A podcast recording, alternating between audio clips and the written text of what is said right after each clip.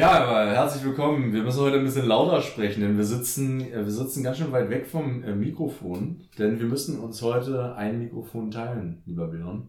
Schön, dass ich dich heute hier mal in äh, meiner Wohnung begrüßen darf. Mi casa è su casa, sagt der Italiener. Ähm, es ist super unentspannt.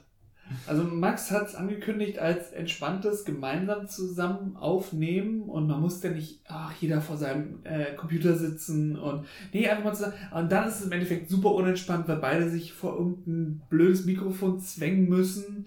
Äh, ja, laut genug sprechen, nicht wegdrehen und es, es ist mir schon bei unserer letzten Live-Aufnahme aufgefallen, als wir eigentlich super entspannt bei mir auf der Couch saßen und äh, Kaffee getrunken haben, dass es im Endeffekt, und jetzt muss ich hier leider so ein bisschen aus dem Nähkästchen plaudern, kein entspanntes Plaudern ist. Ja. Sondern es wirkt wirklich nach Arbeit, weil man irgendwie denkt, ah, da hören doch Leute zu und es ist, es ist nicht alles nur äh, Gequatsche, sondern man denkt wirklich die ganze Zeit daran, hm, da muss auch jemand anderes was mitnehmen von.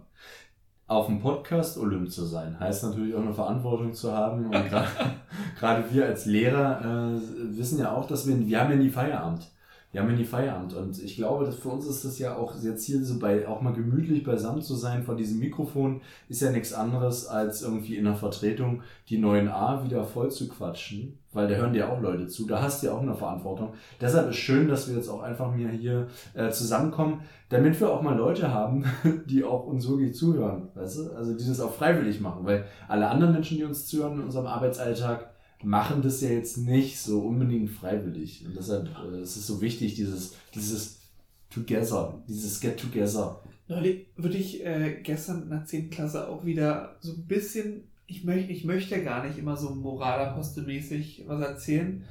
Ähm, und es war jetzt auch nicht so, ich habe auch ein bisschen auf, auf, bin auf Zukunft eingegangen und was wichtig ist und so weiter. Und du hast gesehen, wie die Blicke links und rechts abschweifen und die Gedankenblasen aufploppen oh, was quatscht der Wieland schon wieder für ein... Oh, hör doch mal auf, wann ist es endlich vorbei? Danke, wir können gehen. Aber ich kann es nicht anders. Es tut mir leid und es ist im Endeffekt, und ihr werdet es, es mir danken, es ist wichtig. Ja, und irgendwann wird auch die, ähm, mir fällt dir gerade das Mikro ab. Da fällt, ah. Soll ich jetzt eigentlich Pause machen? Ich weiß jetzt, Nein. jetzt wollen wir das zusammen? Ich, ich ah. ja, du musst jetzt auch, äh, Fest. Der Björn befestigt jetzt gerade das Mikrofon und äh, zerstört dabei mein. Oh. oh! Jetzt ist alles abgebrochen. Mach den Mahagoni-Tisch nicht kaputt. Ey, das Import. Kann das nicht, kann das nicht deine Haushälterin machen? Äh, das ist. Ähm, ich habe hier illegal damals aus Afrika ähm, äh, e ähm, Ebenholz importieren lassen. Ist das Afrika? Was ist Ebenholz? Was ist. Ebenholz? Was ist Ebenholz? Kannst du mir das sagen? Das ist ein ganz besonderes dunkles Holz.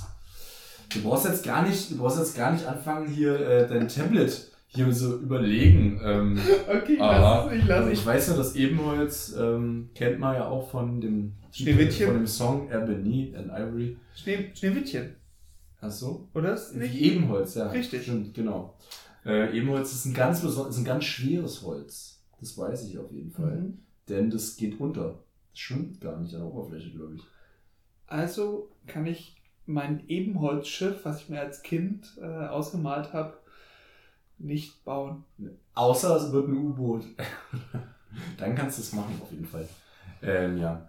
Gut, du hast, du hast schon gesagt, eigentlich ist eigentlich heute auch Feierabend, es ist Freitag und ja. eigentlich Feierabend und eigentlich liege ich zu der Uhrzeit, okay, jetzt ist es mittlerweile schon nach 18 Uhr, äh, ein bisschen vorher liege ich auf der Couch und muss einfach schlafen, weil ich dann schon von der Woche ein bisschen fertig bin. Und heute, heute war wirklich ein Tag, es ist alles gegen mich gelaufen. Und äh, alle. Haben sich alle an angerempelt, oder? Nein. Ach so. Alle Computer haben sich gegen mich verschworen. Es ist, ist ja wie bei dem äh, einen Terminator-Teil. Ja, und, und mit diesem, äh, wie, heißt es, wie, heißt, wie heißt es, äh, wo, wo, ähm, du weißt, was ich meine, ne? Wo der sich selbstständig macht, das Computerprogramm, und dann kämpfen alle Roboter. Und damit fängt ja das eigentlich erst an. Sarah Connor. Ich habe neulich, sorry jetzt, dass ich dich da ähm, ablenken muss. Ich habe neulich von der Klasse gesprochen, habe gesagt, äh, habe denen erzählt von meinen Praktikumserfahrungen, dass ich damals im Praktikum, damals, anno dazu mal vor, mit 23 Also jungen Jahren, davon erzählst du auch. Krass. da stand ich in einem Praktikum und habe mal von äh, Yvonne Katterfeld erzählt. Und dass Ja? da diese Klasse, genau, und ich so, hä, wer ist Yvonne Katterfeld? und dann habe ich natürlich vorgesungen, für dich schiebe ich die Wolken weiter, sonst siehst du den Sternenhimmel nicht. Genau, habe ich einfach gesungen. Äh, Das haben die dann aber trotzdem noch nicht verstanden. Und da habe ich gesagt, aber ihr Komisch. wisst doch zum Glück immer noch, habe ich zu meiner Klasse gesagt, ein Glück wisst ihr wenigstens noch, wer Sarah Connor ist. Und das war irgendwie so, nee, es war ein WPU-Kurs. Und dann nickten die alle, ne, ich kenne das Sarah Connor. Sagt der eine, ich habe doch neulich erst mit meinen Eltern Terminator geguckt. und ich habe gesagt, hä? Dann sagt er, naja, sie meinen doch äh, Terminator, Sarah Connor. Und dann ist mir das erst äh, quasi wie Schuppen aus den Haaren gefallen, dass das ja auch eine Figur ist in Terminator. Und Hat sie ich sich nach der Terminator-Figur? Meinst du, dass sie da auf dieser Terminator-Welle damals, denke ich schon. Eigentlich war, eigentlich war die ganze Karriere anders geplant. Aber dann hat sie gesehen, Terminator ist mein, also da habe ich eine Möglichkeit auch einfach reinzukommen.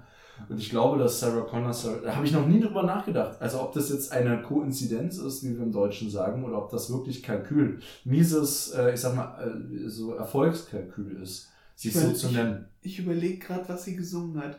Na, sie hat Brüh im, nee, Brüh im Glanze hat sie gesagt. Brüh im Glanze dieses Glückes. Genau. Und keine Ahnung. Genau, keiner möchte, dass du weiter singst, aber genauso hat sie es gesungen und das habe ich meinen Schülern dann auch erzählt, dass sie damals unheimlich das verkackt hat, aber jetzt startet sie ja, glaube ich, auch gerade wieder ganz groß durch. Ähm, und das hat mich so schockiert. Also ich fand es cool, dass die Terminator kannten, auch die alten Filme. Aber ich fand es halt krass, dass wir von einer ganz anderen Sarah Connor gesprochen haben. Die einzige, ich muss sagen, ich habe auch nicht einen Film in Gänze gesehen, glaube ich. naja gut, da wollen, das wollen wir jetzt nicht vertiefen. Du hast ja auch was auf dem Herzen. Ich habe neulich, ich hab, Mhm. ich hab neulich schon äh, einmal kundgetan, dass ich irgendwie Marvel-Filme nicht gucke Ja. oder nicht geguckt habe. Und weil es mir, glaube ich, auch nicht gefällt, nicht gucken werde. Und ähm, ja, die Reaktionen waren dementsprechend in der Klasse. Das Äh, gleich wieder minus zwei Punkte in Sympathie Bei bekommen. mir auch auf jeden Fall minus 10 fast, weil das Sorry. ist jetzt auch was, das will ich nicht. Ich vor allem ich, äh, das wollten wir ja auch mal festhalten an der Stelle. Wir sind ja auch in meinem, in meinen heimischen Gefilden, da bin ich auch Mensch, ähm, auf Arbeit bin ich Lehrer und ich trage ja auch äh, so schöne ähm. Latschen. Oh Gott, ich, trage, ich trage Marvel-Latschen, ja, einfach weil man als erwachsener Mann kann man das irgendwann. Als, als Jugendlicher und als Kind ist es halt, das haben dir deine Eltern aufoktroyiert. Ähm, und als dann irg- irgendwann uncool, ab einem gewissen Alter ist es dann wieder egal, weil du kannst einfach auch in meinem Alter, wenn man schon ein bisschen gesetzter ist, kann man auch machen, was man will. Da ähm, hat man auch nicht das Gefühl, irgendwie der Jugend nachzueifern oder wieder jung sein zu wollen, weil man ist ja immer noch jung, aber man hat schon so ein gewiss, gewisses gesetztes Verhalten auch. Das ist so die Attitüde, die ich an den Tag lege. Deshalb darf ich auch mit Marvel-Latschen rumrennen in meiner Wohnung. Das ist vo- vollkommen in Ordnung, aber ich merke auch immer, immer wieder, nee, du gehörst nicht mehr dazu. Was, was aber auch okay ist. Wenn du mal wieder ähm, in der Disco bist. Wann ist das eigentlich wieder der Fall? Wieder Disco. Ich hätte ja Bock, dass wir beide zusammen auch ins Flirt gehen, oder wie das jetzt heißt, da in Lichtenberg. Gibt's das immer noch? Keine Ahnung. Ich Das frage schon, mich gerade, ob ich, ob ich da mal war. Das hat doch schon ein paar Mal den, ähm, den Namen gewechselt. Weil Das, das ist übrigens immer ein gutes Zeichen für einen Club Ja, oder für eine Bar, wenn es den Namen gewechselt hat. Dann, dann immer wieder hin, bitte. Wo warst du denn eigentlich? Jetzt können wir mal aus dem Nä hört uns ja keiner zu, jetzt können wir aus dem Nähkästchen plaudern. Wo warst du denn so feiern in deiner Jugend damals? Vor 15 Jahren. Damals im Kaiserreich. Genau. Ähm, ich weiß noch sogar mit Mutti-Zettel. Ja, das, natürlich. das gibt's immer noch. Kennen ja viele gar nicht mehr, aber gibt's noch. Also wirklich, dass, dass das irgendwie legitim ist, ist wirklich so, so eine Sache, über die ich mich immer noch wundere. Äh, Im Musikzelt. Mit Mutti-Zettel. Ins Musikzelt. Das war Schlager. Äh, Nee, das war äh, schon elektronische Musik, glaube ich, äh, in Marzahn irgendwo, äh, wo sich die, die Jugend wieder äh, aus den Suburbs hinbewegt hat in die Stadt, um hoffentlich nicht auf die Fresse zu bekommen. Ist aus dem, aus dem Banlieue sozusagen. Nee, wir sind durch die Banlieues ins Banlieue. Äh, ja, also das, das ist irgendwie eine super Erfahrung. Beste, beste Geschichte übrigens. Ähm, ich habe, ich habe, da hat man auch einen ganz, äh, so ein Tablett mit sieben Wodka Cola für sieben Euro bekommen. Ganz, ganz tolles Format Äh, übrigens. bitte nicht, bitte nicht nachmachen. es, ist, es, ist, es fällt, glaube ich, in die Zeit des Kummersaufens. Es tut mir leid, nicht, dass wir da mitgemacht auch das haben. Kummersaufen möchte ich an der Stelle nochmal pädagogisch darauf hinweisen, kennen auch wir nur aus den Nachrichten und Zeitungen. Richtig. Wenn du mit deinen Eltern zusammen vor dem Fernseher gesessen hast, es war 20 Uhr, es war die Tagesschau, es wurde über Kummersaufen berichtet, dann wurde erstmal dich, wurdest du erstmal so angeguckt, so, sowas. Du, du Aber auch? sowas, so, ihr macht sowas nicht, oder? War dann immer so. Ja, ja. Ja. Und ich habe sowieso bei meinen Eltern ein ganz, ganz äh, tolles, tolles Ach so. Bild, dass, dass ich der Liebste bin überhaupt. Und es stimmt ja auch. Du bist ja auch. Ja. ja. Ähm, und ich weiß noch, dass so ein ganzes Tablett mit sieben Wodka Cola über mich ergossen wurde, weil ich irgendwie unten saß auf, auf einer Treppe und darüber jemand das ganze Tablett, wahrscheinlich selber schon voll besoffen, einfach über mich ergossen hat. Ähm, und ich bin aber auch nicht so sicher darin, wie man da umgehen. Da war ich damals schon nicht sicher drin, wie ich da, muss ich dem jetzt einfach, äh, muss ich den tot prügeln? Oder sage ich so, ey, ist voll cool, oder mache ich einfach gar nichts, oder, Ich würde sagen, ähm, keine Ahnung. Also erstmal ist natürlich auch immer wichtig, finde ich, für den anderen, auch in so einer Situation, dass du deine Gefühle, also dass du auch über deine Gefühle sprichst. Ähm, ja- ich fand das jetzt nicht so gut, dass du Richtig, das genau. über mich geschüttet hast. Genau. Ja. Aber wichtig ist immer, dass du aus der Ich-Perspektive, also auch wie Feedback, Ja. ne? Ähm, aus meiner Sicht war das jetzt nicht okay. Also das so, aus meiner Sicht, du hättest, aus meiner Sicht, aus meiner Perspektive, hättest du jetzt auch anders handeln können. Ähm, oder, also, Und für mich wäre es jetzt wichtig, dass du dich darum kümmerst, dass ich in dieser Situation mich jetzt wohler fühle. richtig, genau. genau. Und zweite gute Story, die, an die ich mich noch erinnere, ist auf der Tanzfläche, wo, äh, wo man sich ja, da bilden sich ja auch immer so Wege, die man nicht beeinflussen kann. Auf einmal hat man einen Weg hinter sich und alle gehen diesen Weg lang. Das ist dann nervig. Ja. Da, da habe ich, da hab ich einmal jemanden aus Versehen dabei zu sehr berührt. Ja? Und ich habe, ich habe schon gemerkt, dass dem das nicht gefallen hat. Der war aber auch ein bisschen kleiner als ich und er wollte sich umdrehen und wollte, der war auch schon auf Krawall gebürstet und, äh, und musste dann einfach von seinem Freund zurückgehalten werden. Und der Freund hat nur gesagt, ey, ey, bleib mal ruhig, das ist ein großer. Ja? und ich höre das nur so im Weggehen.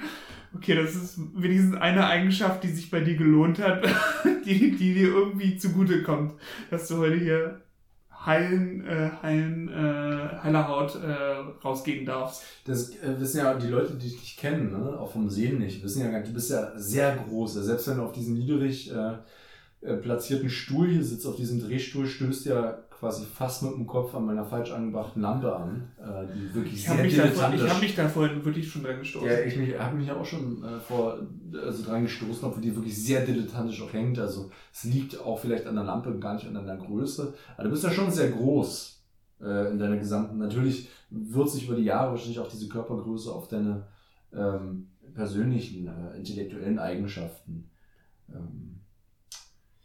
gesetzt haben, gelegt haben. Die Sache ist, dass Mhm. äh, Körper, Ausstrahlung und so weiter natürlich auch in deinem Falle äh, sich positiv äh, auf dein berufliches Wirken auswirken, oder? Äh, Genau, vor allem, äh, dass viel auch wahrscheinlich ich deshalb vom Hausmeister angesprochen werde, ob ich nicht da irgendwie mal tragen helfen kann. Ich, ich versuche manchmal das Gespräch so auf, auf bestimmte interessante Themen so, zu lenken okay. oder so und Max so. einfach komplett, komplett einfach in die Ja. Parade fährt. Nee, nee, ähm, aber es stimmt schon, ja, auf jeden Fall. Es ist doch für dich viel einfacher, Autorität auszustrahlen gegenüber Schülerinnen und Schülern, gegenüber wem auch immer, als wenn du jetzt äh, 1,40 und nicht solche Muckis hättest. Ja, das glaube ich auf jeden Fall, ja. Aber ich glaube, das ist auch immer das, was man draus macht. Ich glaube, das Schwierige ist für Schüler, die einen nicht kennen und für Schüler damit umzugehen, wie man dann als Person ist. Weil ich glaube, ich bin als Person dann doch oft sehr anders, als man mich erstmal optisch wahrnimmt. Gerade wenn ich so motiviert in so eine Vertretungsstunde. Ne? Erst, also erstmal so, sorry, aber wer plant denn eine erste Stunde, die ausgefallen wäre, als eine Vertretungsstunde Das ist? Quatsch. Das Genau. gehört Das auch wurde- verboten. Ich glaube, das hat auch äh, äh, irgendwelche Menschen, verboten. Menschenrechtskonventionen. verboten. Ja. Wurde aber gemacht und dann mussten, muss man sich natürlich nicht wundern, dass mir da eine Schülerschaft äh, gegenüber sitzt, die super gar keinen Bock hat, aber natürlich Herr Golin super motiviert und die hatten noch nie mit mir Unterricht, haben mich natürlich nur irgendwie mal gesehen und dann waren die da auch total überfordert mit meiner Art und Weise. Ich bin dann auch, ich gucke die ja dann auch an und sage, ja, schönen guten Morgen, es kommt auch nichts zurück. Natürlich. Und dann sage ich so, worüber habt ihr denn mit eurem Geschichtslehrer bisher gesprochen? Also, mm, Hitler Stalinpakt. Ich so, naja, wie weit seid ihr denn beim Zweiten Weltkrieg? Und dann frage ich natürlich nochmal und nochmal und nochmal. Und damit konnte ich gar nicht umgehen. Und da habe ich, hab ich angefangen, da habe ich Brücken geschlagen. Also da habe ich dann vom Antise der Ursprung des Antisemitismus und äh, ich habe einmal den Zweiten Weltkrieg habe ich durcherklärt. Ganz kurz nochmal, Versailler Vertrag. was halt so eine neunte Klasse um 8 Uhr auch braucht. Da bin ich nochmal schnell durchspaziert. Ähm, und damit können die, glaube ich, nicht umgehen. Also einmal irgendwie mit dieser Motivation, die ich an den Tag lege um die Uhrzeit. Und auch, dass sie mich sehen und denken, naja, normalerweise, weiß ich nicht, äh, was der sonst macht mit uns. Liegestütze. Und dann erzähle ich dann aber auf einmal irgendwelche, weiß ich nicht, Zusammenhänge da. Das ist aber eine Sache, die ich mich wirklich, wirklich dauernd frage, wenn ich wirklich mal ähm, motiviert über irgendwas rede und, und arbeite mit Schülerinnen und Schülern zusammen, ob ich das wirklich die nächsten Jahre und Jahrzehnte genauso schaffe. Also manchmal, wenn ich das so wie im Nachhinein nochmal reflektiere, wie, wie engagiert man jetzt irgendwas gemacht hat und oder referiert hat und sich ausgetauscht hat über irgendwas, äh, ob das jetzt, wenn, wenn, wenn, wenn du das nochmal und nochmal und nochmal und nochmal gemacht hast, ob das genauso äh, dann ist oder ob du dann dir wirklich irgendwann sagst, jetzt habe ich, jetzt habe ich schon zum zehnten Mal auf die Art und Weise den und das Thema gemacht und dann ist es, dann ist es halt normal und so weiter. Oder ob ich mich dann wirklich motivieren kann, dass ich genau diese Schülergruppe, die jetzt 2000 2012 geboren wurden oder 2023 irgendwann geboren wurden, äh, genauso motivieren kann wie jetzt die Schüler und Schüler, die 2003 geboren wurden. Das äh, musst du am Ende für dich selbst aber, entscheiden. Aber ne? darum, und das, das, weiß ich ja nicht. Ich hoffe, dass es so bleibt, aber ich kann es den ungeborenen Schülerinnen und Schülern Generation leider nicht versprechen. Es wäre sehr schön, aber ich kann es euch leider nicht versprechen. Also alle, die jetzt äh, unseren Podcast erst in 20 Jahren hören werden, oder, oder wenn die Welt untergeht und dann in einer Blackbox irgendwo... Historikerinnen und Historiker werden, glaube ich, das dann irgendwie nochmal aufarbeiten. In 100 Jahren oder in 300 Jahren findet man unseren Podcast dann und dann so... Historiker, ähm, äh, wie heißt denn das nochmal? Äh, Alf, oh Gott, jetzt fällt mir das Begriff nicht ein. Oh Gott, das ist jetzt richtig peinlich. Ja, ich weiß nicht, was, ich weiß auch gar nicht, was du meinst. Es wird automatisch ausgelesen von Historiker-Computern. Okay. Das müssen nicht mehr Menschen machen, die sich irgendwas anhören, sondern ein Computer-Algorithmus. Ah, ach so, ja. Also Historiker-Algorithmen werden das dann auswerten, direkt analysieren und, und, dann muss keiner mehr stundenlang sich das anhören. Und die Frage ist dann, ob äh, beispielsweise auch diese Sendung und dieser Podcast irgendwie so ein Ding, also eine Auszeichnung, so Prädikat sehr wertvoll oder historisch wertvoll. Aber die Frage ist historisch wertvoll, weil wir Sachen erzählt haben, die wirklich auch wahr sind oder ob das einfach nur so, guck mal, so dämlich waren die damals, so haben die gequatscht, vielleicht auch gar nicht alles mehr möglich.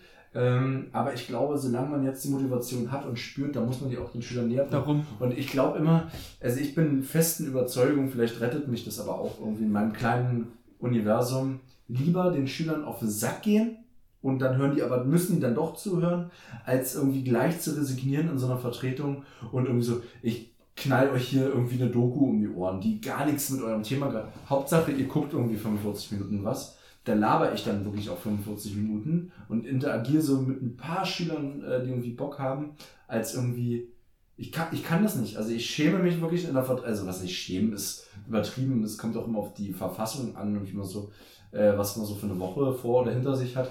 Aber ich mag das gar nicht, so eine Vertretung und dann so, ja, hier kommt vor 40 Minuten, Yippie, äh, irgendein Doku über Kartoffeln oder sowas. Oder auch, äh, ich war mal, sollte mal in einem, in einem Bio-Fachbereich, sollte ich mal eine Vertretung machen.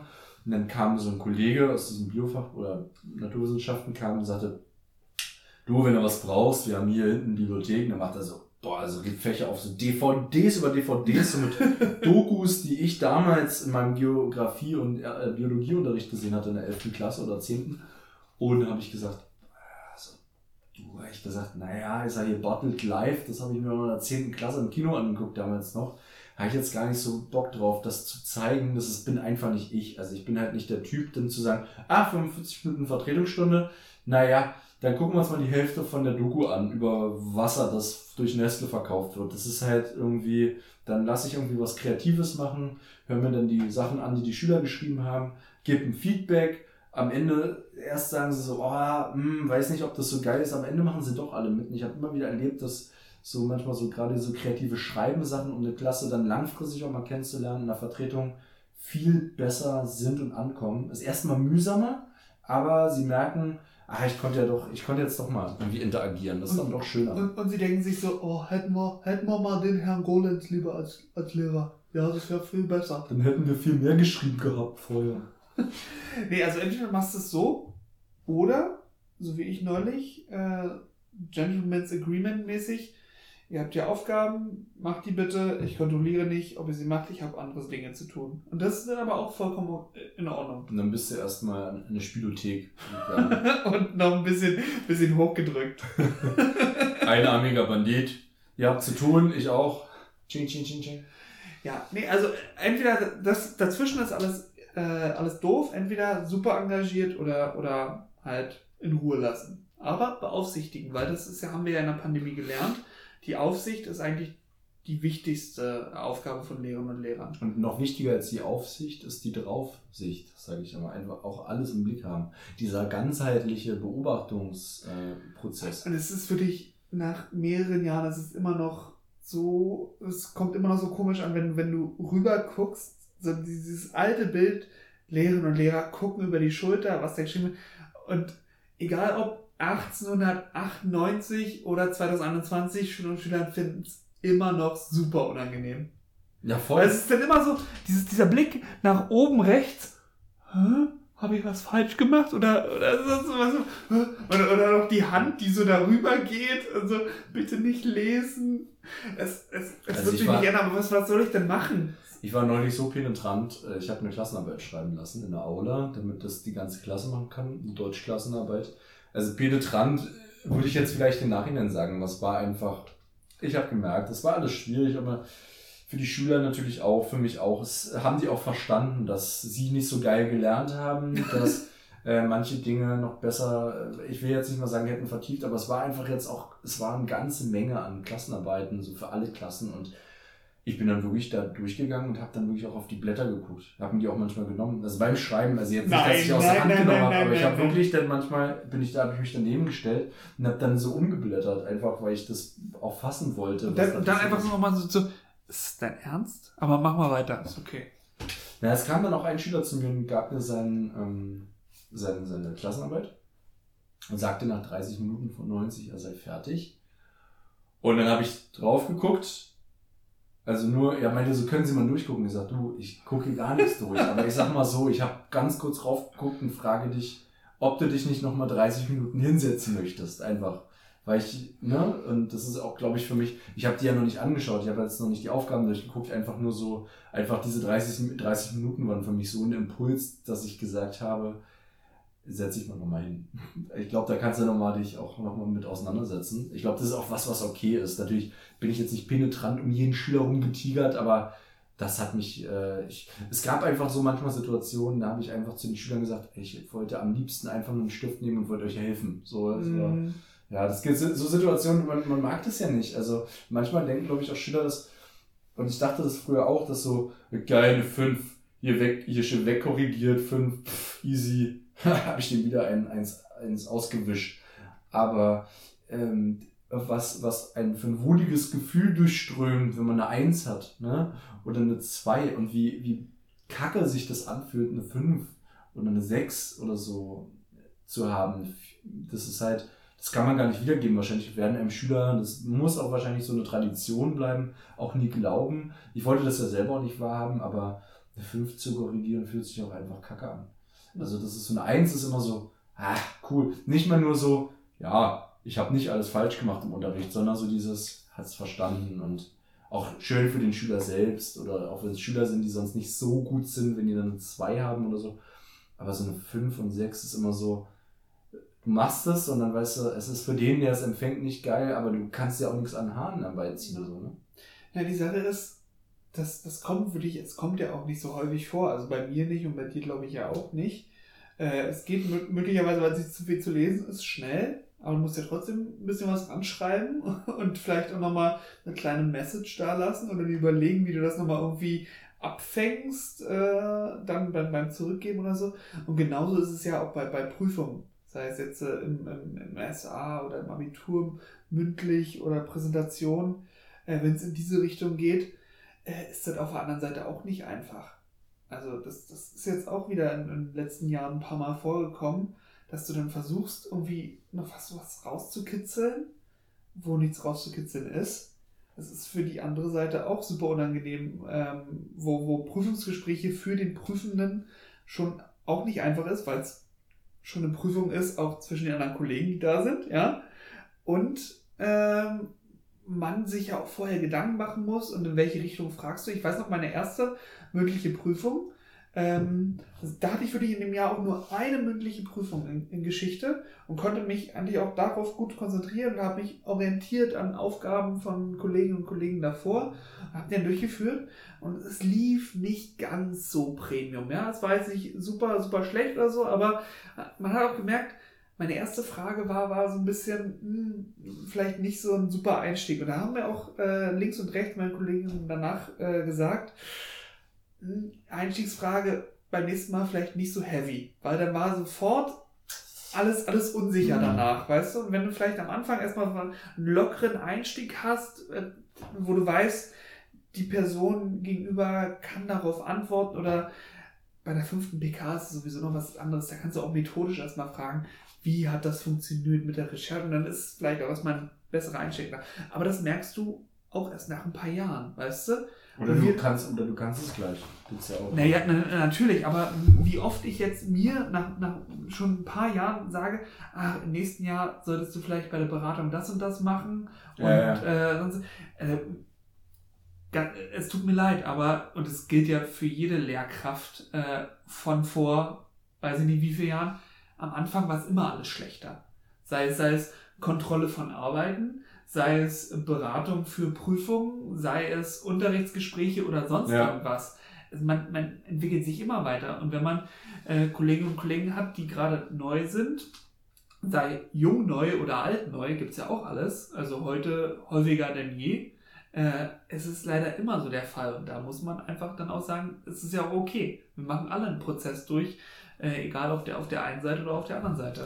Und ich glaube, wenn du ein guter und verantwortungsvoller Lehrer bist oder Lehrerin, äh, dann hört es auch nie auf. Also ich habe eine, kenne eine bekannte, sehr gute Lehrerin, ähm, und die schon sehr lange ist und die es nicht mehr lange ist und die hat mir gesagt, dass sie oft auch gestehen musste und auch manchmal das dann nicht mehr wollte, beispielsweise auch im Grundkurs oder Leistungskurs dann im Abitur zu haben, weil ihr beim Korrigieren der Abiturklausuren die Verantwortung so hoch ist, dass ihr das auch so leid tut, dann, wenn es bei einem Schüler nicht reicht. Also dieses, diese Note zu geben, hat sie gesagt, das ist egal, wie viele Jahrzehnte du schon Lehrer oder Lehrerin bist. Äh, das ist, wenn dich das bewegt, dann weißt du ja auch, was diese Note dann macht, final aus dem Zeugnis. Ja. Das ist schon ein Unterschied, ob du da sagst, ja, jemand hat immer konsequent seine zwei oder drei bekommen oder jemand kriegt halt eine fünf. Und ich kann mir schon vorstellen, also ich ähm, hatte neulich auf Instagram halt irgendwie so ein Bild mit einem Rotstift mal gepostet. Ich weiß auch, dass mir viele Schüler folgen, das ist auch, äh, was jetzt viele folgen, aber das ist für mich mittlerweile okay. Und dann spielt mir aber eine ehemalige Klassenkameradin und eine Freundin von mir sagte, na Herr und so, unser ehemaliger Leistungskurslehrer, der war ja auch gut mit dem Rotstift. Da war der ja sehr, sehr, der, ich sag mal, der hat den sehr, sehr gut, äh, sehr, sehr oft benutzt und das stimmt schon, ähm, einfach weil sie auch jemand war, die oft von ihm irgendwie abgestraft wurde, gerade auf Klausuren. Und damals so aus Schülersicht tat mir das auch mal leid. Er saß neben mir und dann hat sie immer ihre Klausuren zurückbekommen. Und dann war immer irgendwie eine 4 bei, beispielsweise irgendwie und sie war immer sehr, sehr deprimiert und ja, da hat sich ja so und so ja wieder äh, ausgetobt. Mhm. Ähm, aber jetzt, wenn man natürlich diese andere Sicht hat, äh, das war für, also der war schon in harter Knochen, das klingt falsch, er war ein sehr, sehr, sehr, sehr guter Deutschlehrer. Aber ähm, der konnte das schon ordentlich auch widerspiegeln, was du alles falsch gemacht hast. Und das ist ja auch gut. Also natürlich für den einen ist es halt nicht so gut, weil der will lieber was Schönes hören, aber wenn du halt nicht das abgeliefert hast, was du brauchtest, dann muss halt auch viel Negatives dastehen. Und da bin ich manchmal sehr zögerlich. Also manchmal hinterfrage ich mich bei Klausuren, ob denn die Schüler wirklich wissen, was sie alles falsch gemacht haben, weil ich auch manchmal sehr schreibfaul oder kommentierfaul bin. Einfach weil ich keinen Bock habe, die ganze Zeit hinzuschreiben, was sie halt falsch gemacht haben. Ähm, und das ist, glaube ich, schon eine sehr, sehr schwierige Situation. Also einfach sich um dieser äh, Verantwortung bewusst zu sein. Aber was ich witzig finde, was du meintest, so mit dieser falschen Frage zu beginnen und dann ist die Stimmung erstmal im Keller. Äh, ich habe angefangen, eine englische Serie zu gucken.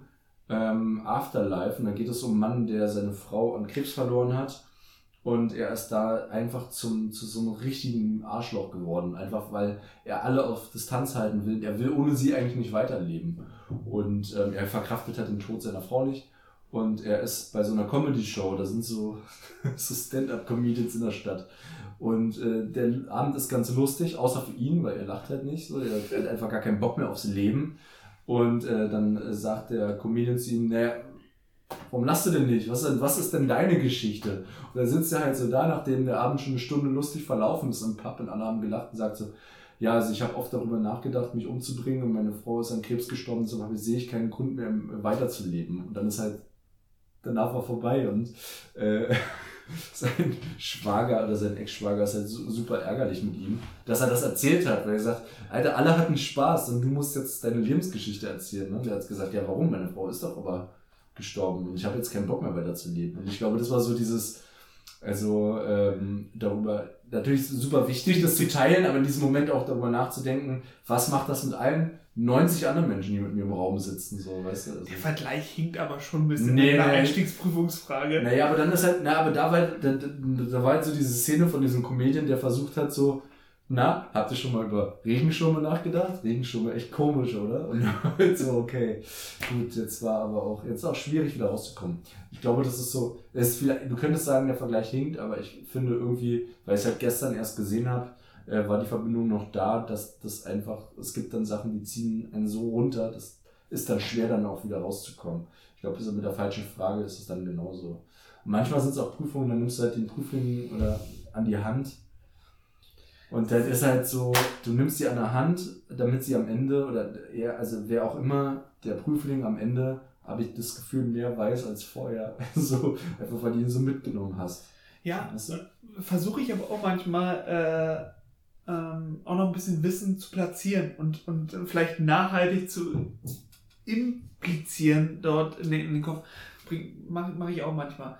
Aber was mir auch aufgefallen ist mittlerweile, dass du merkst, was äh, ein paar Jahrgänge vorher, äh, wenn sich eine Situation äh, um Schülerinnen und Schülern äh, wie auch immer gestaltet, zu was das später führt.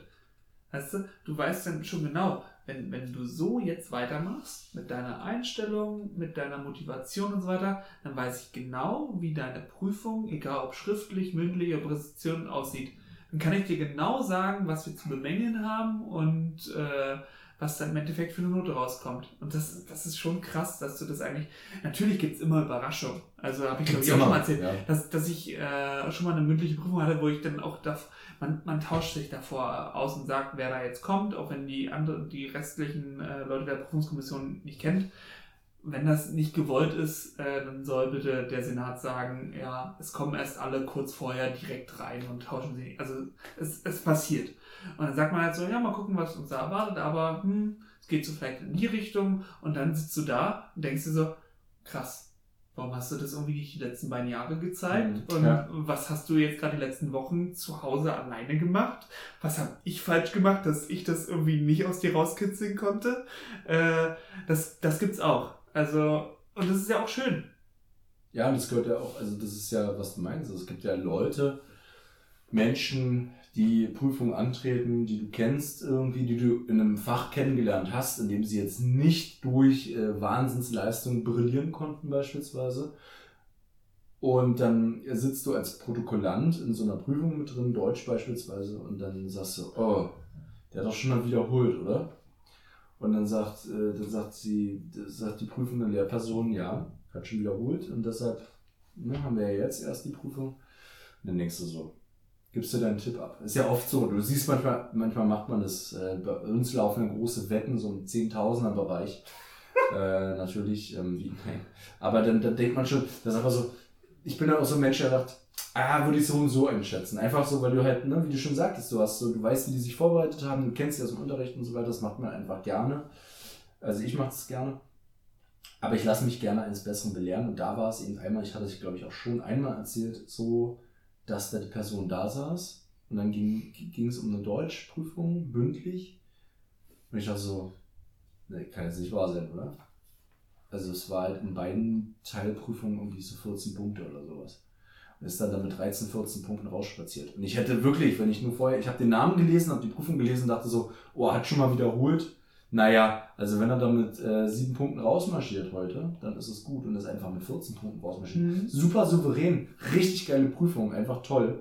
Und da habe ich das so gesehen, dachte so, krass, ist möglich. Also der brauchte äh, dieses Jahr einfach, um nochmal Kraft zu sammeln, um auch sich weiterzuentwickeln, um zu verstehen, warum mache ich Abitur, weil ich studieren möchte oder was auch immer und habe gemerkt, es ist nicht mein Steckenpferd, aber mit Lernen und ein bisschen Verständnis schaffe ich das und kam, glaube ich, eher so aus dem naturwissenschaftlichen Bereich, aber hat halt in Deutsch die 14 Punkte darunter gerockt, wo ich gesagt habe, ja, es ist möglich. Also für mich wäre natürlich, ganz ehrlich, für mich wäre es nie möglich gewesen, in einem mathematischen Bereich 14 Punkte zu ergattern, im Abitur, also absolut ausgeschlossen. Äh, bin auch froh, dass ich keine Mathematik im Abitur haben musste, außer Ich habe als von Fach. Anfang an darauf angelegt, dass Ich, das genau. nicht der Fall Biomündlich, biomündlich, hallo. Ich Max. Rollins, 8 Sehr gut. Punkte. 13. Oh, 13. Krass, na deswegen ist dein Abitur wahrscheinlich auch so viel besser als meins. Weil ich hatte 1,1, äh, 1,1, was hattest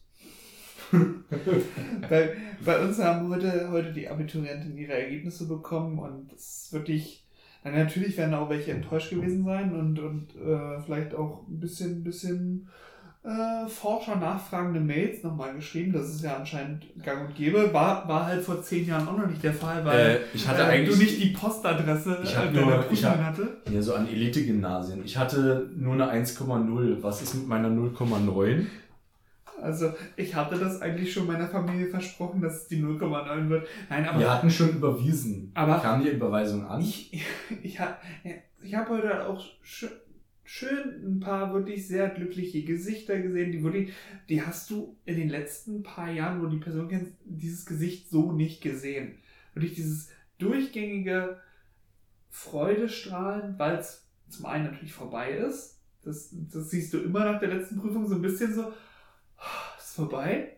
Ähm, aber dann dieses, dieses durchgängige, jo, das war ja gar nicht so schlecht und ich bin durch und das Ergebnis freut mich oder es ist legitim oder besser als gedacht. Vielleicht kifft mir Äh, auch unheimlich viel dann Na, bei euch. naja, safe auch, na Ja. klar. Ähm, sonst hältst du es ja nicht aus. Ist ja, ja klar. Aber, ähm, aber in dem Zusammenhang von Prüfungen wollte ich auch nochmal sagen, dass es wirklich super wichtig ist, dass auf der anderen Seite, also bei den Prüfenden, so viele unterschiedliche Menschen sind.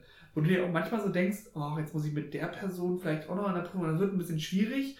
Ähm, und dann sitzt du da mit drin und dann ist die, äh, die mitprüfende Person halt viel zugewandter, als, als du gedacht hättest, viel netter als du persönlich bist dann in dem Fall, wo du gedacht hast, ah, das ist auch wahrscheinlich ein harter Hund, der jetzt hier die, die äh, viel raushauen will oder sowas. Und das ist andersrum und es sind immer so unterschiedliche Bilder auf die Situation. Und du bist selber manchmal in der Situation, deine Prüflinge verteidigen zu wollen, zu sagen, nee, das war also, das war schon eine richtig gute Das, hat, Leistung, das, oder? hat, das und, hat er so nicht gemeint mit dem. Ja, mit, mit und dann bist du in der nächsten Prüfung äh, ähm, zusätzlich dabei und sagst, äh, bist selber in der Situation und sagst, ähm, ist euch übrigens aufgefallen, dass das und das der Fall war und das geht ja eigentlich gar nicht und äh, da müssen wir auf jeden Fall irgendwie was dran machen. Also das ist richtig wichtig, dass da unterschiedliche Personen drin sitzen. Ja. Also schon alleine aus, aus rechtlichen Gründen oder sowas. Das, äh, hat sich das ja mal jemand ausgedacht.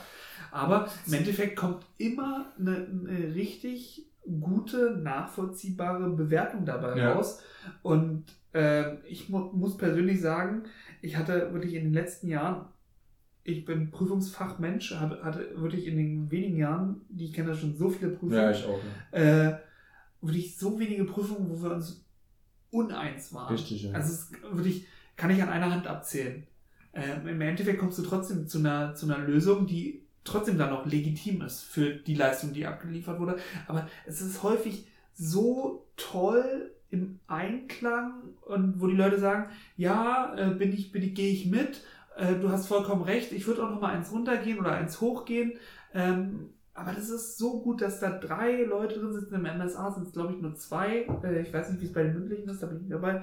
Ähm, aber das ist so wichtig und es äh, ist so ein angenehmer Austausch, ich kann nur für mich sprechen. Ich würde gerne allen Kolleginnen und Kollegen dafür danken, dass es immer so ein, so ein toller kollegialer Austausch darüber ist. Auch wenn manchmal, manchmal sich dann doch krass fachlich auch ausgetauscht wird darüber. Voll, ganz äh, Ich weiß nicht, ob. Wenn ob jeder nochmal sagen will, was er weiß. Auch. Ich, ich glaube, dass es aber nicht gewollt ist, sondern instinktiv ist. Und dass es auch einfach so ein bisschen bei Menschen, die halt irgendwie ein bisschen was im Kopf haben, studiert haben, sich einfach auch intellektuell ein bisschen austauschen wollen. Ja, deshalb fände ich auch manchmal besser, ähm, würden auch also nicht nur Lehrer da sitzen. sondern einfach jemand von, äh, von ähm, übrigens, Sie sind auserwählt heute in dieser Abiturprüfung. Ja, wir, machen das wie so ein, wir machen das wie so ein Schöffen, Schöffenamt. Oh. Äh, dass wir einfach so, äh, wir haben sozusagen drei prüfende Lehrer und dann kriegst du aber, dann wird so, so vom Senat in, innerhalb Berlins, also immer in jedem Bundesland, gehen so Briefe raus und dann so drei Leute, so, weiß ich, Herr Müller, Herr Schneider und Herr Meier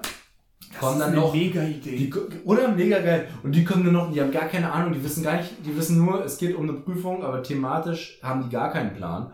Und die sitzen dann einfach mit in der Prüfung und dann so von den, äh, sitzen halt mit drin, halt so, ja, äh, ich fand eigentlich das ganz gut, äh, hat sie gut gesagt, ihr habt, äh, und dann so Herr Müller, also dann Herr Schneider, ja, also mir war das äh, bisschen, also von der Sache her kann ich das schon, also verstehen, wie sie das gesagt hatte. Und dann kommt noch irgendwie, äh, er hat jetzt Herr Müller, Schneider und wen hat man Herr Müller, Schneider? Meier? Herr Meier. Ach, ach, nur Männer werden da eingeladen wieder. Ja, in dem Fall, nee, war jetzt, äh, Einzugsgebiet war halt da noch, also war sehr konservative Gegend. Äh, und dann, äh, ich, ich kann halt schlecht vorstellen. Und ähm, dann kommt noch, vielleicht noch Meier, irgendwie Akademiker. Mhm. Also, A, fand die Herleitung doch arg monokausal, muss ich sagen. Für mich doch ein bisschen überspitzt dargestellt am Ende. Mm, eine gute 3. Und die anderen beiden so, äh, sie hat flüssig gesprochen, äh, historisch halt das auch schon mal sehen in der Doku und eine 1 eigentlich. Und dann hast du halt zwei Einsen und eine 3 von dann sind 5 durch 3 sind in, eine, eine schlechte 1. Und äh, am Ende äh, kommt dann noch die Bewertung der Lehrer und dann hast du sozusagen diese drei Schöffen-Bewertungen und äh, die drei Lehrerbewertungen. Wie viele Punkte wir aus unserem eloquenten Austausch hier schon hätten weiterleiten müssen, um Systeme zu ändern. Also das, das, das bringt uns doch sehr viel weiter. Ich finde das Schöffen, auch, Schöffenprüfung. Ich finde auch, dass mittlerweile dieser, ähm, dieser Podcast auch sorry, dass ich das Wort benutze, aber systemrelevant geworden ist. Eigentlich, oder? Ja, ich, ich denke, es wird auch irgendjemand beim Senat abgestellt werden, ähm, das zu überprüfen, was da gesagt wurde. Oh, äh, in welche Richtung ging es dieses, äh, dieses Mal? Müssen wir da irgendwie gegensteuern? Müssen wir direkt äh, eine Pressemitteilung rausgeben, um da etwaigen Entwicklungen entgegenzuwirken? Es wird der Fall sein. Vielleicht machen wir ja zukünftig, wenn sich das noch ein bisschen rumspricht, bald den Senatspodcast. Mit, mit Scheres und Kal, Kal, wie heißt sie? Kalicek, ne? Kalajczyk. Kal, Kalajczyk. Kalajczyk. Genau. Ähm, aber die sind ja nicht mehr lange im Amt. Äh, also, also. Nee, das ist dein Britta Ernst oder nein, was? Nein, ähm, dein, also Frau Scheres hat schon gesagt, dass sie nicht mehr weitermachen möchte. Und dann ist halt die Frage, ähm, wie die SPD sich anstellt. Das ist einfach die Schere zwischen Arm und Rechts. Äh, die, na egal. Okay, komm. Du wolltest jetzt noch was. Äh nee, es ist schon super spät. Äh, okay. Ähm, die Sache ist. Na, du kannst jetzt noch was erzählen, weil ich, wir sind jetzt, was ja viele nicht wissen, wir sind ja hier in heimischen Gefilden. Ich habe auch schon den Elektrogrill rausgetragen. Äh, wir wollen jetzt hier noch so ein paar Käsetaler äh, rösten. Und halt ein ganzes Schwein. Aber das wollte Max. Äh, nee, nee, wir sind heute vegetarisch unterwegs. Ich. Die Sache ist, wir haben ja immer, also ich ich weiß nicht, wie ich darauf gekommen bin, aber ich fand es irgendwie, als wir angefangen haben, um äh, anscheinend den cleversten Weg zu gucken, was für einen Tag man hat, um darüber zu sprechen. Und wir können eigentlich auch jeden Tag, glaube ich, den Tag, der an dem Aufnahme. Tag Tag ist, äh, nehmen, um da anzusprechen. Alles, was es an Aktionstagen im Juni gibt, ist immer super interessant. Also man könnte den ersten, den ersten Samstag im Juni nehmen, Tag der Organspende super, super interessantes Thema. Hast du da geht es viel um Motorradfahrer. Da geht's, äh, Hast du einen Ausweis? Ähm, Personalausweis habe ich. Nein, Organspendeausweis. Oh. Ist das dein Ernst? Was? Wirklich? Ich habe gerade einen Anruf. Warte mal. Hey, bringe ich dir mit. Du bist, ey, das geht gar nicht. Äh, Welterbetag, äh, auch super interessant. Deutscher Mühlentag ist äh, Habe ich einen Ausweis? Habe ich einen Mühlenausweis? Was, was die Mühle uns gebracht Ey. hat in der menschlichen Entwicklung, ist super Mehl. krass. Äh, Der zweite Sonntag im Juni ist der Tag des Gartens. Das Ey. ist also eigentlich auch der Tag des Deutschen. Kennst du noch den, Au Äh. den Ausspruch Wahnsinn schon in unserem Garten? Ja. Ja, Wahnsinn. Ähm, dritter Samstag ist der Tag der Verkehrssicherheit. Da können wir auch eine ganze Folge drüber machen. Ey, ist das Hast du- was du- Sexuelles oder hast ist du- das was... Hast du ein, Fa äh, hast du ein Fahrrad, Fahrradausweis? Ich habe damals einen Fahrradführerschein gemacht. Auch ein, also ich bin lange Zeit Auto mit einem Fahrradführerschein gefahren, bis man sozusagen auf der Autobahn dann auch gesagt hat, Keller, Sie brauchen einen richtigen Das Führerschein. ja krass. Bei Und dann habe ich äh, damals dann einen Bootsführerschein gemacht. Wir hatten bei uns auf dem, auf dem äh, Schulhof sogar so einen Verkehrsgarten. Das ist einfach Ah. super, super Luxus gewesen. So wirklich. Und wenn die Verkehrsgarten gibt es ja auch in Berlin, der heißt Lustgarten. Das ist So. Da, da, da. Am 1. Juni war übrigens der Weltkindertag. Ähm, Am da- 2. da, Juni da, ist da der- wünscht mir meine Mutti auch immer noch alles Gute Am zu. zwei- am ich, weiß, ich verstehe immer noch nicht, warum. Am, am 2. Juni ist jetzt immer der Welthindertag übrigens. ich glaube, wir müssen noch länger Ja. Pause lassen dafür. Gut, gut. Warte mal, der, zwei, nee, der 2. Juni ist der internationale Hurentag. Was? Hu Hurentag. Das heißt Seit aber, 1975. das heißt auch aber Sexworker. Sexarbeiterin heißt es. Ausgangspunkt war die Besetzung der Kirche Saint-Nizier in Mhm. Lyon in Frankreich durch mehr als 100 Prostituierte. Aber es ist doch Sexarbeiterin, heißt es doch. Ja, das das müsste ein müsste, auf jeden Fall, Sexarbeitertag sein. das müsste auf jeden Fall noch umgeändert Da werden. würde ich jetzt nochmal Ähm, anrufen. Ich wollte eigentlich äh, beim letzten Mal, wann haben wir uns gesprochen? Äh, es war noch im Mai, wollte ich eigentlich auf den 31. Mai zu sprechen kommen, weil das war Weltnichtrauchertag. Mhm. Und da hatte ich mich schon super eingelesen zu. Ja. Und eigentlich haben wir in den letzten Jahren mitbekommen, dass es super alles runtergeht. Also Tabakkonsum, äh, Werbung immer super krass äh, in der Kritik, ähm, ob das überhaupt noch gestattet sein sollte. Und auch unter Jugendlichen und äh, super zurückgegangen. Hast du das auch so wahrgenommen? Also in der Schule muss ich persönlich sagen, äh, ich glaube, es ist immer noch wirklich nicht so viel, aber ich finde immer noch zu viel. Und ich kann es halt wirklich nicht nachvollziehen. Ich finde es relativ wenig bei uns. Wirklich? Also, in, also im Schulgebäude wird relativ wenig geraucht bei uns. Okay. Ähm, nee, ich beobachte das gar nicht so. Also, also, nee, ich wirklich, also es gibt halt immer mal wieder welche, die ich sehe, aber kein Vergleich zu meiner, also zu meiner Zeit. Ich, vers ich, ich versuche mich immer daran zu Nee, erinnern. wirklich, bei uns war unheimlich schlimm. Ich, ich weiß, warum es bei uns schlimm war, denn ich war einer von den Nichtrauchern. Also ich habe so eine kurze Phase gehabt, da habe ich ein, zwei Mal irgendwie eine Zigarette angefasst, auch in der Schulzeit. Und dann war so, ja, irgendwie, hä? Also wirklich nur, weil irgendwie andere haben es gemacht. ja, Ich habe klar. natürlich, ich habe ja auch, ja, hier äh, pädagogisch, ich habe immer oft mit meinen Eltern ja auch drüber kommuniziert. Mhm. Habe hab das niemals heimlich gemacht oder sowas. Aber ich habe jetzt auch nicht irgendwie am, am Armut zwischen, äh, ich gehe jetzt mal in eine Rochen. Also ich habe ja niemals, ich war ja niemals ein Raucher. Bin ich immer noch nicht. Und, ähm, aber ich weiß, dass es, wir haben vom, vom, vom im Allende-Viertel, ja, meine, mein Gymnasium, und da war eine ganz große, riesige Treppe, die war wirklich ultimativ riesig. Ähm, und da, da saßen quasi, also es war dieser Eingang, aber es war nicht nur eine kleine Treppe, sondern die war einfach ultimativ groß und ultimativ breit. Und ähm, in den großen Pausen war diese Treppe besetzt von allen Oberstufenschülern 11 bis 13, die sich dann in der Pause raussetzten auf die Treppenstufen. Denn das durften wir. Und außerhalb des Schulgebäudes war es quasi, Ja, durfte dann auch geraucht werden. Ja, weil es auch war ab so 16 krass.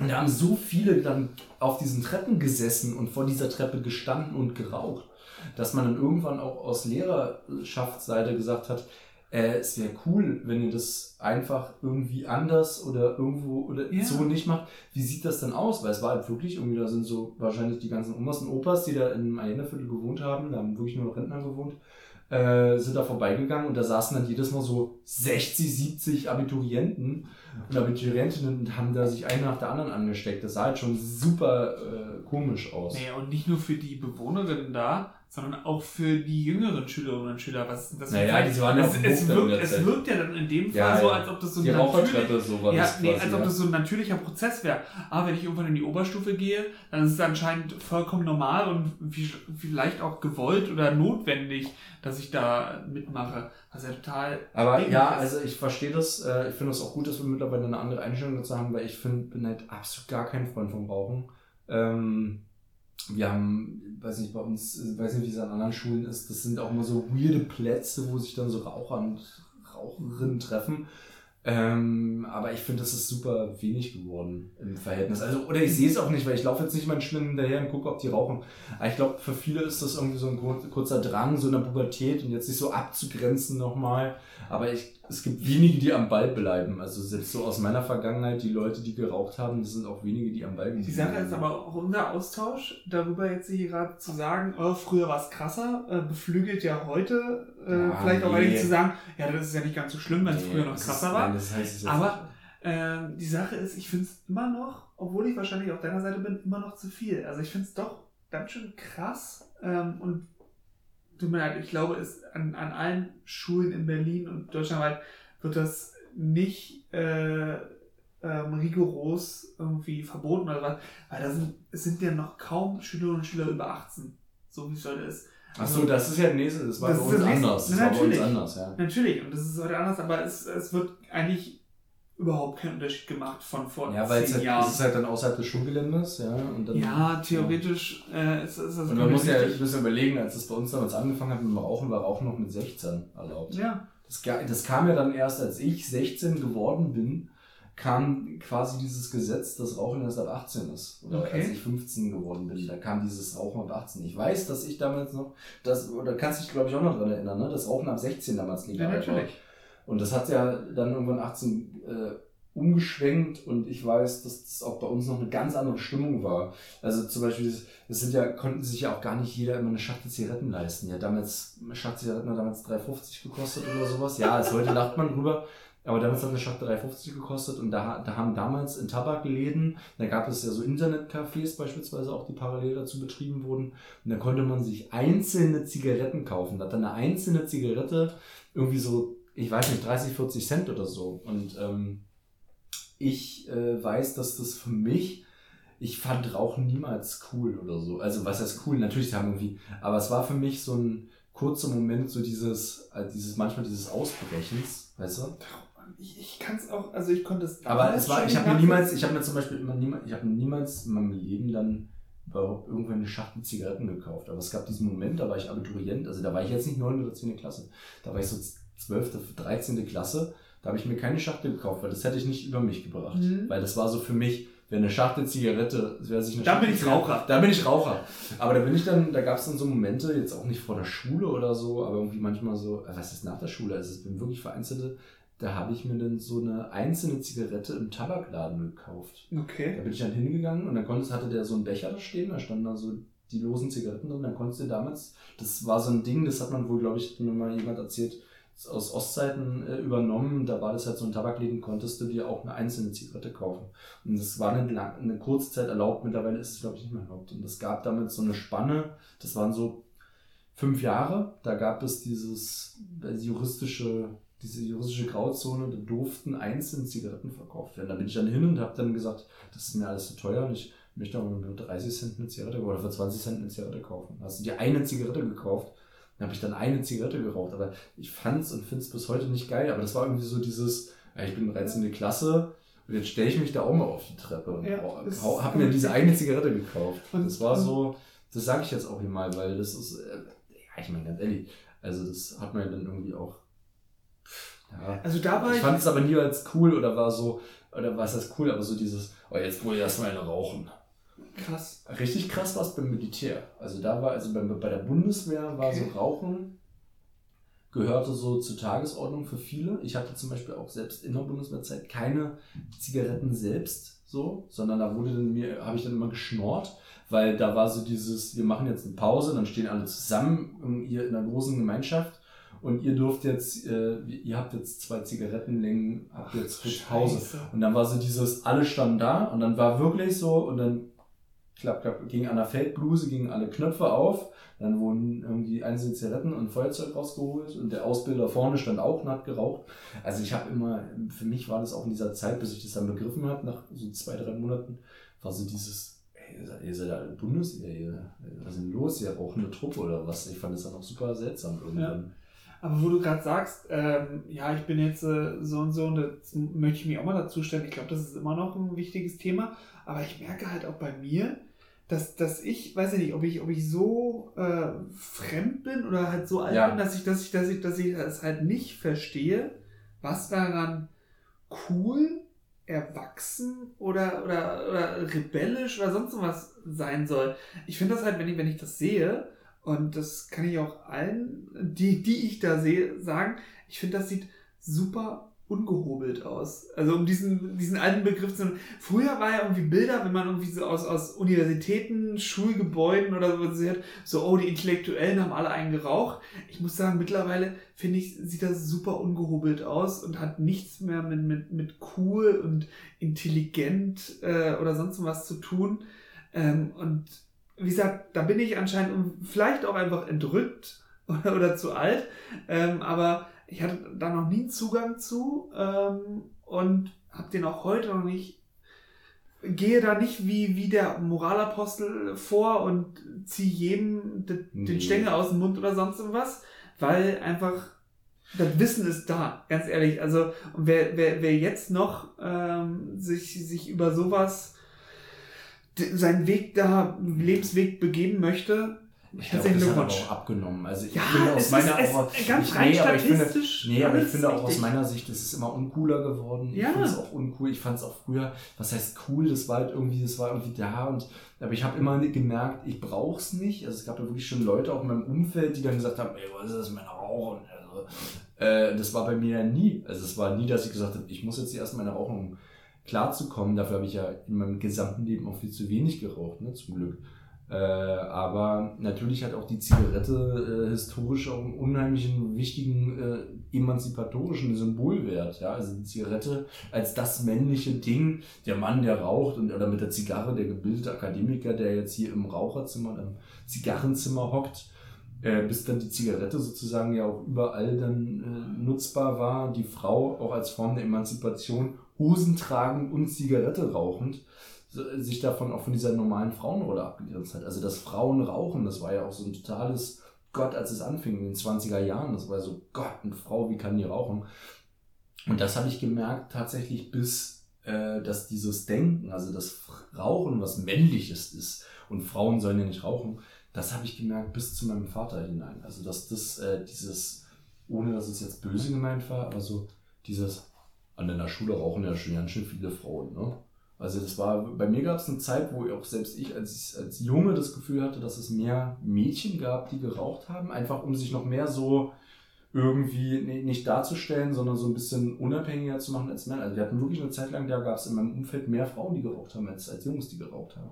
Oder junge Männer oder wie auch immer. Ich versuche mich gerade daran- daran zu erinnern. Ja, ich kann mich es da ganz gut dran erinnern. Weil ich, kann weiß, sein, ich ja. weiß, was man sich in irgendwelchen Trainingslagern für heimliche Plätze gesucht hat im Wald, um äh, damit die Freunde von dir nicht beim Rauchen erwischt werden. Und du selbst standst daneben und denkst so, nein, ich mache das jetzt aber nicht, ich traue mich nicht, aber ich stehe trotzdem mit euch, weil ich bin mit euch befreundet. Ne? Also das war ja so.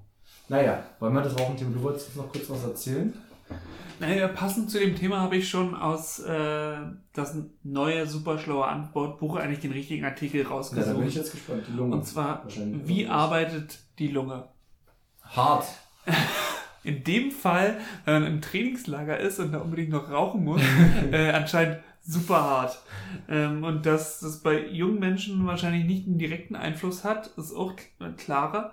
Aber ähm, naja, unsere Lunge hat eine doppelte Aufgabe. Sie führt dem Körper den Sauerstoff zu, den seine Zellen brauchen, wenn sie die Nahrung in einem chemischen Verbrennungsprozess in Energie und Wärme umwandeln. Und sie schneidet das bei der Verbrennung entstehende Kohlendioxid aus. Scheidet, nicht schneidet. Das Blut transportiert die Gase. Die zahlreichen roten Blutkörperchen enthalten Hämoglobin, eine Eisenverbindung, die den Sauerstoff in der Lunge an sich zieht, während im Austausch zugleich das Kohlendioxid ausgeschieden wird. Damit ist möglich, Damit das möglich ist, müssen wir atmen. Die beiden Lungenflügel werden automatisch in regelmäßigen Abständen wie ein Blasebalg durch Muskelzug geweitet und saugen Luft ein. Der Gasaustausch erfolgt und die Lungenflügel ziehen sich wieder zusammen und stoßen die Luft aus. Von der Luftröhre aus führen die Bronchien zu den Lungenflügeln. Sie verästeln sich in immer feinere Verzweigungen, an denen die mikroskopisch kleinen Lungenbläschen sitzen. Insgesamt etwa 40, 400 Millionen. Diese Bläschen sind von haarfeinen Äderchen umsponnen, durch deren Wände der Gasaustausch erfolgt. Ausgebreitet und nebeneinander gelegt würden sie eine Fläche von 100 Quadratmetern bedecken. Und wenn ihr wissen wollt, wie Björn seinen Patenkindern Nachtgeschichten vorliest, genauso. Und nächste Woche sind die Mitochondrien dran. Tschüss. Ciao. Thank you.